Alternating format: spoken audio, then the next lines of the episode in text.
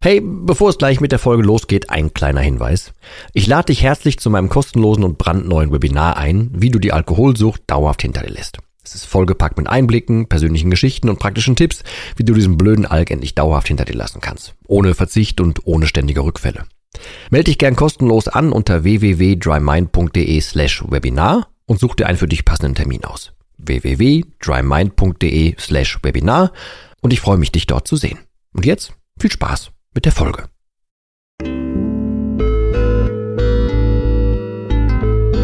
Nüchtern betrachtet.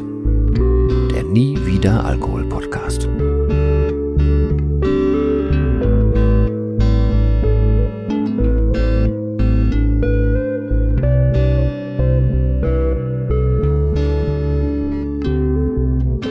Ja moin und herzlich willkommen zu einer weiteren Folge von Nüchtern betrachtet, beziehungsweise einem Video auf dem Kanal von Nie wieder Alkohol. Ähm, es geht heute um ein Thema, weil die Weihnachtszeit ja so ein bisschen naht. Äh, und in den Gesprächen, in den Mentoring-Gesprächen habe ich so die ersten Gespräche schon über Weihnachtsfeiern gehabt und über das, worauf man sich so vorbereitet. Und jetzt kommen die ganzen Weihnachtsmärkte und so weiter.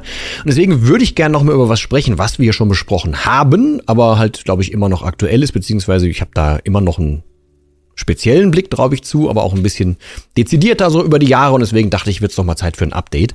Also es geht darum, sowohl um die Situation, wie verhalte ich mich denn auf Weihnachtsfeiern, wie verhalte ich mich, wenn ich ständig gefragt werde, willst du nicht auch was trinken und wie geht man generell mit so Abenden um. Und ich würde ähm, vielleicht einfach vorne anfangen, dass du nicht immer als jemand, der normalerweise getrunken hätte, und jetzt nichts trinkt oder nichts trinken möchte, falls du an der Kippe stehst, ne, zum Beispiel, ähm, dass du gar nicht immer in dieser Bringschuld bist. Viele Leute denken sich immer, boah, wenn ich jetzt, ich habe mir zwar eigentlich vorgenommen, nichts zu trinken, aber jetzt wird's um die Weihnachtszeit, äh, Weihnachtszeit irgendwie kribbelig. Ähm, und gehen dann immer davon aus, dass sie ja gefragt werden, ey, willst du was trinken? Oder warum trinkst du denn nichts in der gesteigerten Form? Und die meisten Leute sagen dann irgendwann, boah, wenn der dritte oder vierte fragt, so, ah gut, dann gebe ich halt nach und trink doch was. Ähm, was ich immer als Beispiel bringe, um so ganz grob meine Sinnungs, äh, meine meine Sinneshaltung, wie heißt denn das? Also meine Gesinnung, was das anbelangt, quasi ähm, deutlich zu machen, ist, wenn ich dich als jemand, der einfach auf so einer Feierlichkeit ist, sei es jetzt betrieblich, sei es äh, irgendwie im Freundeskreis, sei es, ähm, keine Ahnung, familiär, egal was. Ich spreche dich jetzt das sechste Mal auf deine Schnürsenkel an, sag, ey, was ist denn mit deinen Schnürsenkeln? Und dann denkst du so, hä? Hm. Dann frage ich wieder, also, was ist denn mit deinen Schnürsenkeln?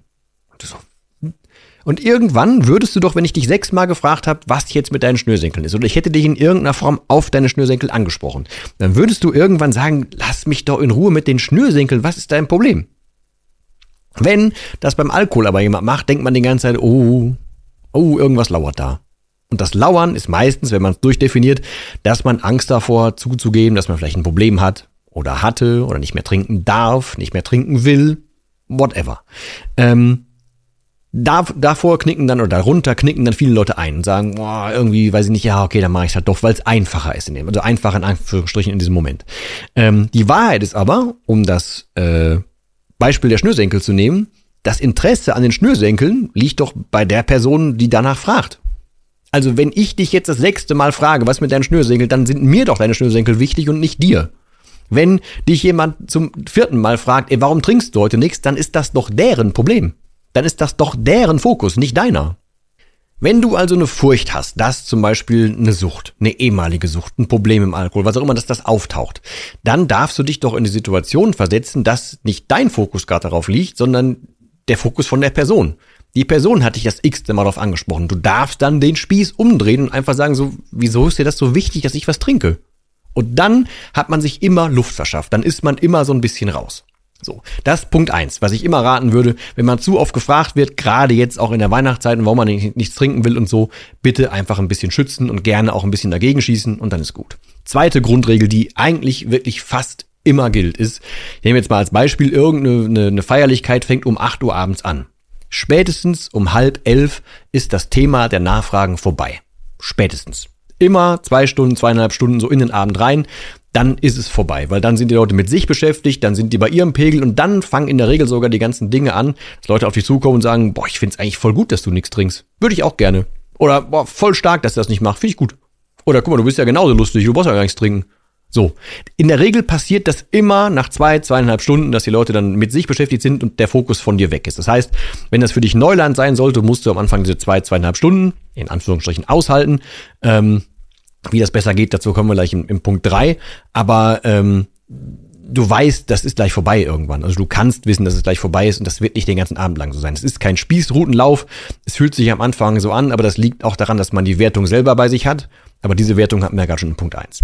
Kommen wir zu Punkt drei. Also, und Punkt drei ist, ähm, dass du in eine Beobachterrolle gehen kannst. Also du kannst dich ja auch einfach dahinstellen und hinsetzen, auch wenn es am Anfang befremdlich ist, ne? Weil man selber, ich zumindest bin zum Beispiel jemand, ich habe immer gedacht, ich müsste die Gespräche so am Laufen halten oder so. Es fiel mir natürlich einfacher, wenn es was zu trinken gab. Ähm, inzwischen weiß ich, ich muss diese Gespräche nicht mehr am Laufen halten. Und ich bin auch froh, dass ich nicht die ganze Zeit was in der Hand halten, hab, Hand halten muss, so getränkemäßig und so. Äh, aber da ist ja Übung reingeflossen bei mir, ne? Inzwischen, weil es ja nur ein paar Jährchen her. Aber ähm, du darfst einfach beobachten, was so los ist. Anstatt dass du dich zum Beispiel selber unwohl fühlst oder beobachtet fühlst, beobachte doch mal zurück.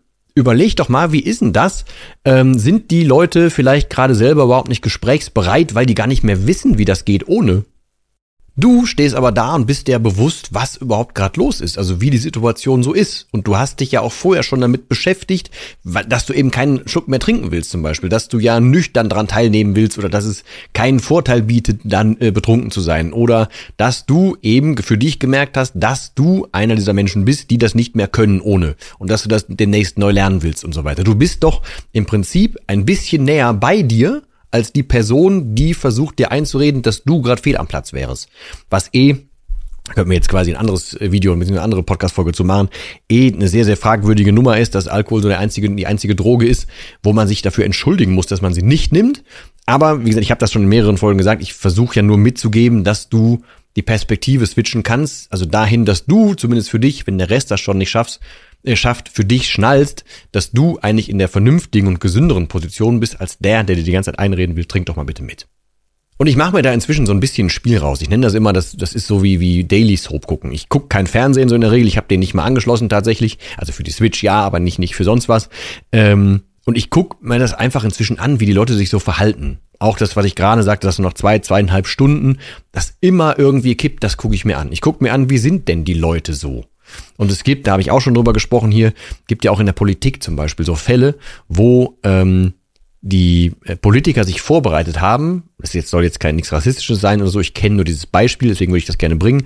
Damals war es ein deutscher Außenminister, ich bin mir gar nicht mehr sicher, welcher das war, der dann mit Russen zusammengetroffen ist und die sollten abgefüllt werden quasi, damit die ein bisschen gesprächiger werden und so weiter. Die Deutschen sollten abgefüllt werden. Und dann haben die vorher, und das, ich habe keine Ahnung, ob das hilft oder nicht, weiß ich nicht, nicht recherchiert, aber dann haben die, glaube ich, Olivenöl oder irgendwie sowas getrunken, damit das alles nicht so, nicht so wirkt, damit die nicht so auf einen Knall und auf einen Fall irgendwie sofort so betrunken sind, damit die irgendwelche Geheimnisse ausplaudern und so weiter.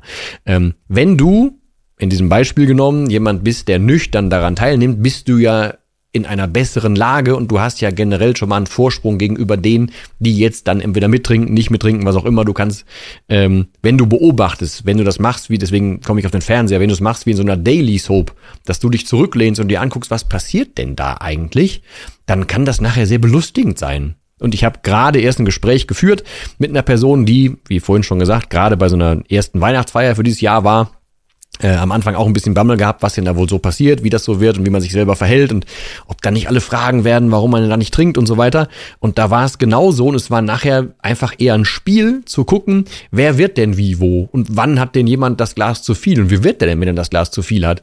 Und es kamen dann auch Leute an, die gesagt haben, boah, ich finde das voll gut, dass du nichts trinkst, könnte ich auch gerne oder würde ich auch gerne können. Genau das, was ich vorher gesagt habe, ist da passiert, was nicht darum geht, dass ich damit recht habe, sondern es ist einfach tatsächlich so, dass sich die Dinge immer wiederholen. Ähm, und wenn du das vorher weißt, macht sie das einfacher. Und das alles, was ich jetzt gesagt habe, diese drei Punkte, die kleinen Beispiele und so weiter, die kannst du dir jetzt schon mal anfangen. Also ein bisschen, wir sind ein bisschen früh für die Weihnachtszeit dran, aber du kannst dir ja anfangen, das zu übernehmen äh, damit du dich für Familienfeiern vorbereiten kannst, wenn betriebliche Feiern anstehen, wenn du auf den Weihnachtsmarkt gehst, egal was davon kommt, wann immer irgendwie Menschen jetzt dann gesellig werden zum Ende des Jahres, ähm, kannst du das anwenden und dann kannst du dich selber aus dieser Drucksituation rausnehmen, dass du was leisten müsstest, dass du was Richtiges sagen müsstest und so weiter. Ähm, ich habe ja schon mehrere Folgen dazu gemacht, wie du auch einfach eine gute Ausrede findest, ne? also wie du dich mit einer Antwort wohlfühlst, die du sagen kannst, um da gut rauszukommen. Auch da den äh, vor kurzem den, den Tipp gehört, dass es sinnvoll ist, zum Beispiel zu sagen, ähm, nee, ich äh, möchte mich gerade irgendwie gesünder fühlen und deswegen trinke ich nicht. Auch das kann funktionieren, äh, weil manche ganz oft dann sowas sagen wie, ja, ich habe mir gesagt, ich trinke jetzt mal 30 Tage nichts, weil. Klingt auf den ersten Blick auch ist mal okay, hat aber den, den kleinen Trugschluss, dass wenn du die Person wieder triffst nach 30 Tagen und die dann wieder fragt, ey, warum trinkst du nichts, dann musst du ja schon wieder eine neue Ausrede überlegen. Ähm, von daher fand ich diese Antwort eigentlich gar nicht schlecht. Ich habe ja damals gesagt, ich habe meine Ernährung umgestellt ähm, und hätte auf Nachfragen auch noch Antworten gehabt. Das ist ja das, was ich rate, dass man vorbereitet ist. Aber dann das zusätzlich mit dem Drehen dieser ähm, Beobachtungsperspektive quasi und dass du selber für dich eine Haltung hast dagegen, wenn dir jemand wirklich auf den Senkel geht und dich in Grund und Boden fragt, warum du nichts trinkst, dann überleg halt, wer ist jetzt hier gerade der Schwache? Bist du das? Der das durchzieht, oder ist das die Person, die scheinbar nicht ohne kann? Und wenn du das ein bisschen innerlich hast, dann wird das alles gar nicht so stressig. Wir werden es natürlich vor Weihnachten eh einmal noch hören hier und sehen, hoffentlich. Ähm, geht ja wöchentlich hier weiter, aber ich wollte das schon mal so voraussenden, weil ich jetzt ganz, ganz viel zu dem Thema gesprochen habe und ganz, ganz viel dazu gehört habe, wollte ich gerade mal so als aktuellen Stimmungs- Barometer-Dings irgendwie mit raushauen. Hoffe, dass für dich was dabei war. Wie immer freue ich mich über jeden Kommentar und ich würde mich aber noch mehr freuen, wenn wir uns nächste Woche wieder hören und wieder sehen würden. Und bis dahin verbleibe ich wie immer, auch heute mit, mit dem letzten Wort und das heißt wie immer Tschüss.